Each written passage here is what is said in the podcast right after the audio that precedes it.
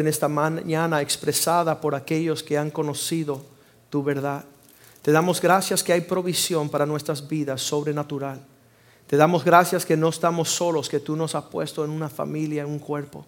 Te damos gracias que hay provisión de dirección y corrección para nuestras vidas, para poder vivir como tú deseas que vivamos, Señor. Pedimos que esta mañana tú prospere tu palabra en nuestras vidas, que tú nos transforme y nos guardes, Señor, y que podamos alcanzar la plenitud de tu propósito, y que, Señor, tú nos perdone por no alcanzar la medida del llamado que tienes sobre nuestras vidas. Prospera y bendice tu palabra en el corazón de tu pueblo, Señor. Y levanta esa iglesia gloriosa, sin mancha, sin arruga. Señor, una, una iglesia vestida, Señor, de obras justas, que son las obras de los, de los, del pueblo tuyo, Señor. Pedimos, Señor, que tú nos alcance con tu misericordia, para que nada nos falte de entregar una iglesia perfecta, madura, a ti, Señor. Te lo pedimos en el nombre de Jesús. Amén y amén. Estamos contemplando el Salmo 27, versículo 4. Muchas personas no entienden lo que existe en la palabra del Señor, pero aquellos que son entendidos, sí, no solamente que sabe que existe, sino que lo desean de toda manera intencional. David es el excelente hombre que tuvo el corazón conforme el corazón de Dios. Quiere decir que palpitaba el corazón de Dios y ahí David se acercaba a recibir la misma palpitación. Y él dice estas cosas, una cosa he demandado a Jehová y esta buscaré. Que yo esté en la casa del Señor todos los días de mi vida para contemplar su hermosura y para buscar en el templo del Señor la provisión que tiene para mí. Muchos no, hace mucho tiempo no estamos en la casa del Señor. Muchos descuidamos de conocer cómo funciona. Algunos solamente llegan los domingos, eh, los domingos a escuchar una palabra de parte del Señor, pero no funcionan como iglesia durante la semana. Solamente tenemos dos reuniones durante las semanas principales. Es el domingo y el miércoles, el jueves. El miércoles en inglés. Esas dos reuniones, si usted es iglesia, tiene que estar presente. No solamente estar presente, participar en el servir al pueblo del Señor. Me encantó acercarnos a, a las iglesias de los negros norteamericanos. Todo el mundo en la iglesia te saluda. Todo el mundo te viene a decir, ¿sabes qué? Gracias por visitar nuestra iglesia. Yo quisiera que nuestra casa fuera una casa que lo único que se acordara a las personas es cuántas personas le abrazaron, le saludaron y le sonrieron. Que cada persona que nos visite aquí a la casa, ¿sabes? No es nuestra casa, es la casa del Señor. Tienen que irse impactados porque esas personas me sonrieron. ¿Por qué me abrazaron? ¿Por qué se detuvieron a conocerme? ¿Cómo me llamo? ¿Qué familia, eh, eh, ¿De qué familia participo? Muchos están destruidos en su familia. Muchos de los que se acercan a la iglesia ya no hablan con sus padres, sus madres. Pero la promesa del Señor en Hechos 16, 31, que si tú conoces al Señor, tú y tu casa serán salvos. La promesa del Señor fue, primero que llegó mi mamá a la casa de Dios, después le acompañó mi hermana, después vine yo, después mi hermano, y después mi, papá y después mi hermano mayor. Pero todos vinimos buscando lo que se encuentra en la casa del Señor. La casa del Señor es un refugio. Mira lo que dice el versículo 5, Señor, esta cosa de estar en tu casa, lo que yo más deseo es porque allí tú me esconderás en tu tabernáculo en el día de lo malo. ¿Cuántos han conocido algo feo y malo en esta vida? ¿Sabes que cuando te metes en la casa de Dios, eso lo feo y lo malo se va? Lo feo y lo malo se sana, lo feo y lo malo se aparta. Me acuerdo un día que llegaron unos mafiosos aquí al parqueo a buscar a alguien para cobrar una deuda. No se atrevían a llegar adentro de la casa del Señor.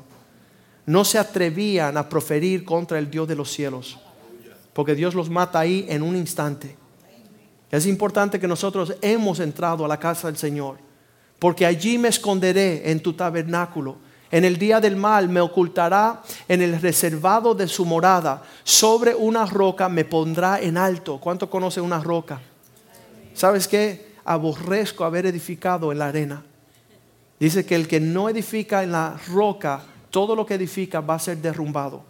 Tenemos la esperanza de saber que mis hijos en Cristo, estoy, estoy fascinado con la conducta y el carácter de mis hijos biológicos. Estoy fascinado. porque sé que nada les detiene a ellos a rebelarse y desobedecer. Nada los detienen. Pero ellos tienen el temor de Dios, se han criado en la casa del Señor, aman al pueblo de Dios, aman la palabra de Dios. Anoche, misma, mi, anoche mismo mi hijo estaba predicando al grupo universitario. Y tiene él 17 años, pero ya está mirando a la medida de aquellos que tienen 24, decir, estás equivocado, estás mal. ¿Y por qué estoy mal? Porque te apartaste de lo que está escrito en la palabra. Y él con una edad joven ya sabe defender la causa del Señor. Dice, porque Él me esconderá en el día malo, me ocultará reservado en su morada, sobre una roca me pondrá en alto. Versículo 6. Mira las promesas que hay cuando estamos conectados a los asuntos del Señor. Luego levantará mi cabeza sobre mis enemigos que me rodean. ¿Dónde iremos? Donde puedes eh, ponerte en el propósito de Dios para que Dios te levante sobre tus adversarios. Cuando le dicen a Clarita, tu corazón ya no funciona, ella dice, porque eso es lo que Dios quiere. Dice, no, pero ya te Señor, el Señor te sanó. Sí, pero no creo en eso. Bueno, es que tú no eres creyente, tú eres un, tú eres un torcido. Pero el creyente Dios lo levanta, Dios lo sana, Dios lo restaura, Dios lo renueva. La esperanza es eso mismo, que cosas buenas vienen a mi vida. Me rodearon mis enemigos, pero Dios levantó mi, mi, cabeza sobre ellos. Por eso es que yo les sirvo al Señor. Yo sacrificaré en su tabernáculo sacrificios de júbilo. Por eso yo sirvo al Señor. Yo no estoy sirviendo al Señor en vano. Yo no le soy fiel a Dios porque, porque es una costumbre, una tradición. No, yo, como dice Pablo, me he entregado enteramente a causa de la bondad del Señor. Dios ha sido bueno. Dios me, Dios tiene planes. Estoy ansioso cada mañana de Señor, ¿cuáles son los planes que tiene conmigo? Lo quiero realizar, lo quiero ver, quiero palparlo, quiero entregarlo como herencia a mis hijos. Seguramente el hombre entregaría todo lo que tuviese si pudiera conocer todo lo que Dios tiene para él. Satanás quiere entretenernos a nosotros un hombre se entregó al Señor en una iglesia. Le dijo al pastor, ya vendí mi negocio, no necesito más dinero el resto de mi vida. Y dijo, qué bueno que ya eres exitoso, ahora entra en algo que es significativo. Ahora vive por algo que tiene el peso de un significado mayor que solamente tener dinero. Vive para cambiar las naciones, levantarte a gritarle al pueblo que Dios vive, que Dios es real. Yo sacrificaré en tu tabernáculo sacrificios de júbilo, cantaré, entonaré alabanzas al Señor. Me hicieron un saludo de, de, Texas, un pastor, esta mañana, y él decía, Joaquín sigue cantando todas las canciones, aunque no pegan. Aunque una canción no pega con la otra, él te la canta las tres seguidas. ¿Sabes por qué? Porque continuamente estoy en el gozo del Señor no hallo cómo cantarle cualquier cosa, ¿verdad, Gerardo? El otro día estábamos en el carro con Gerardo y yo empezaba a cantar cualquier cosa, alabanzas a mi rey, viendo su misericordia sobre mi vida continuamente. Qué lindo es el Señor, qué maravilloso es mi Dios. Cantaré y entonaré alabanzas a Jehová. Versículo 7. Oye, oh Jehová, mi voz, a ti clamo, ten misericordia de mí, respóndeme. El Señor escucha, se inclina para escuchar comparte con Él. Escribió uh, Wellington Boone un libro que dice, el Espíritu Santo, mi amigo, dice, la persona más ignorada en toda la creación es el Espíritu Santo. El Espíritu Santo te quiere hablar a ti íntimamente cosas que ha escuchado entre el Padre y el Hijo. Quiere recordarte a ti las cosas que Cristo enseñó. Y usted lo ignora. Usted no le hace caso. Usted no le, no, no le das una cabida para darle la bienvenida. Señor quiere escucharte, quiere entender, quiere ver. El próximo versículo dice, aun cuando mi corazón ha dicho de ti, cuando escuché de que tú quieres que te busquemos, busca mi rostro, tu rostro buscaré, Señor. ¿Qué es lo que significa buscar de Dios? Tú tienes que escoger con quién vas a andar, qué vas a hablar. ¿Cómo vas a ocupar tu tiempo? El hombre que tenía yo en el avión regresando de Richmond ayer es un hombre que se dedica a manejar grandes fortunas. Y lo miré y le dije, eres un miserable. Y él dice, ¿por qué? Y le dije, porque hay una riqueza mayor. Y él dice, ¿cuál? Y le dije, la sabiduría. La sabiduría es una riqueza mayor. Saber qué hacer, cómo hacer, cuándo hacer, dónde hacer. Saber. Y muchas veces no sabemos quién es Dios. No sabemos lo que Él quiere. Estamos corriendo de un lado a otro buscando qué. Cuando Dios nos quiere dar todo y comenzó con darnos lo mejor que tenía. Es la Biblia que Dios nos entregó su Hijo y juntamente con Él quiere entregarnos todas las cosas. Y nosotros damos por locura y necedad el Evangelio. Y no hay grandeza fuera de Dios. No hay grandeza fuera de conocer Dios, vivir para Dios. Cuando me monto en un avión de un día para otro a, estar con un hombre cuatro días, es anhelando no oro ni plata. No es una inversión, no es sacar provecho. Es conocer cómo acercarme más a Dios. Cómo llevar a su corazón lo que a Él le agrada. Dice que aquellos que viven una vida que le agrada a Dios, dice que Él abrirá los cielos para depositar su riqueza sobre sus vidas. Y la mayor riqueza que tengo yo es paz. ¿Con qué se compra la paz? La tranquilidad, el gozo, el amor de tu esposa, el aprecio de tus hijos. Levantarte la mañana a cantarle una canción nueva al Señor. Porque tú vas por ver lo que Él va a hacer en, nuestras vidas. ¿Qué es lo que tú tienes en el día, Señor? ¿Cuáles son los regalos? Cuando llaman a Wellington Boone allá a la ciudad de, Richmond, Virginia, es porque han hecho unos estudios de lo que es la ausencia del padre en el hogar. La iglesia es el único lugar, y les voy a decir la verdad, conocimos a Cristo porque Él restauró nuestra familia. Nosotros no teníamos una enfermedad, gracias a Dios, no teníamos escasez económico, gracias a Dios, pero nuestra familia estaba fragmentada y estaba derrumbándose y no había cómo arreglar esa situación. Y cuando llegamos a la casa del Señor, la esperanza era que Dios empezara a sanar nuestros corazones, restaurar el matrimonio de mis padres, poder cambiar la rebelión que tenía yo en mi corazón en honra hacia mi, papá, obediencia, caminar en, en otra actitud, todo en la casa del Señor. Cuando ellos hacen los números, la ciudad de Richmond, Virginia, gasta 205 millones todos los años en el asunto de padres ausentes. 205 millones de dólares es lo que ellos han, hecho el, el cálculo económico. Este es el primer reporte intentado para medir lo que le cuesta al Estado la familia fragmentada y la ausencia de padres. Es primera vez que ellos se meten en esos asuntos. Yo les diré, llévenlo a su propio hogar, lo que ha costado que se divida, se rompa. Dice Cristo en Mateo 12, 25, dice que una casa dividida no prosperará. Entonces tenemos que nosotros estar en los asuntos del Señor en esta cuestión. Tenemos que considerar cuál es el espíritu que nos guía a nosotros. ¿Qué es lo que Dios quiere hacer en nuestro hogar, en nuestra familia, en nuestra vecindad. Hay personas que no le interesan estas cifras, esta situación, y siguen como si nada.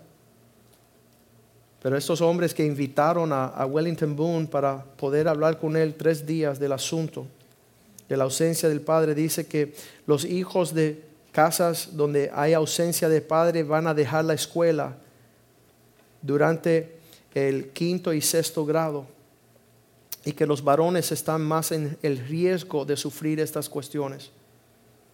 Todos ellos eh, comenzarán, el 95% de aquellos que se crían en una casa ausente de padre comienzan a tener intimidad sexual sin comprometerse con muchas parejas, que lo que hace es crear más abortos y hijos sin papás no reconocidos.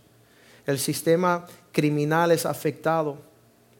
6.500 prisioneros llegaron a ser encarcelados por causa de la ausencia de su padre. Aquellos hijos que se crían en una casa sin un papá Obviamente que estos no son aquellos que van a la iglesia, porque yo les garantizo que cuando se levanta en la casa del Señor un joven, va a ser un gran hombre, un gran esposo y un gran papá. Esos, esos muchachos por eso aman la casa de Dios, aman el ser corregido, aman tener el ejemplo delante de ellos que sí se puede vivir una vida exitosa.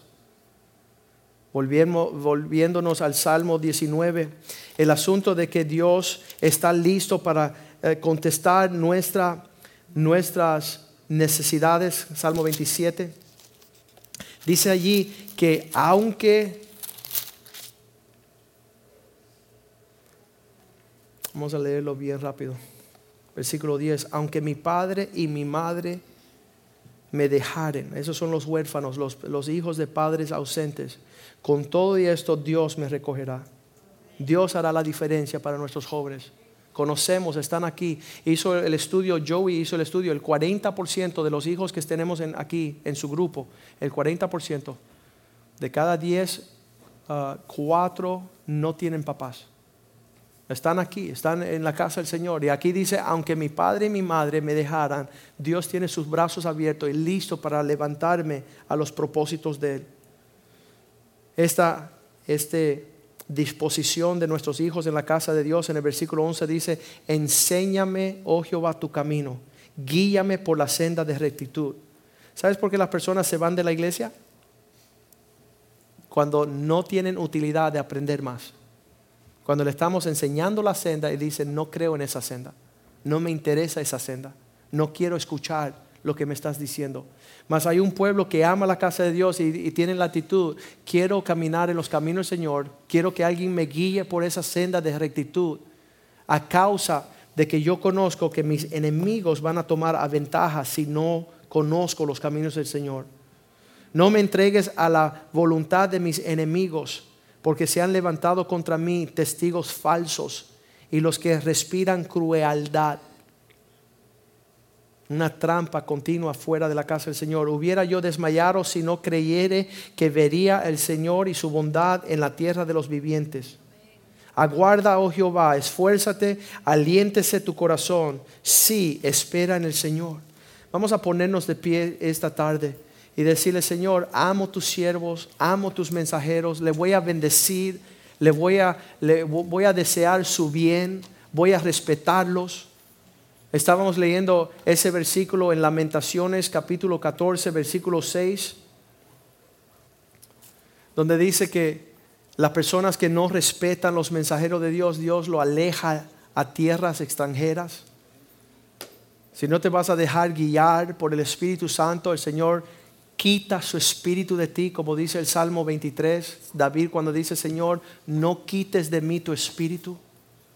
Renuévame el gozo de mi salvación, crea en mí un espíritu recto. Quiero honrar, quiero obedecer, quiero tener sabiduría, quiero vestirme de gloria, quiero vestirme como la novia de Cristo. Vamos a pedirle a los músicos que suban también y, y usted empiece a preparar su corazón delante del Señor. El Señor no mira la apariencia. Esta noche, este día están todos bien lindos, pero vamos a llegar a una profundidad mayor, vuestro corazón. Y pídale al Señor un arrepentimiento genuino, pídale al Señor un alineamiento auténtico, un caminar cristiano. Que se maravillan los pueblos cuando usted se levante y resplandezca. Cuando tú te gozas con aquellos que dijeran, vamos a la casa del Señor. Vamos a la morada del Señor, saber por qué estamos aquí. Dios quiere visitarlos a ustedes. Escuchen bien, mucho más que un mensaje, la presencia de Dios. Invítala a que venga sobre ti. Mucho más que un mensaje, pídele al Señor una transformación en el Espíritu, una obediencia sobrenatural. Señor, quiero obedecer, quiero resplandecer Quiero ser fructífero en tus asuntos. Dice la palabra de Dios que muchos hombres se jactan en su vergüenza. Me está diciendo que con todo esto nunca buscaste de Dios.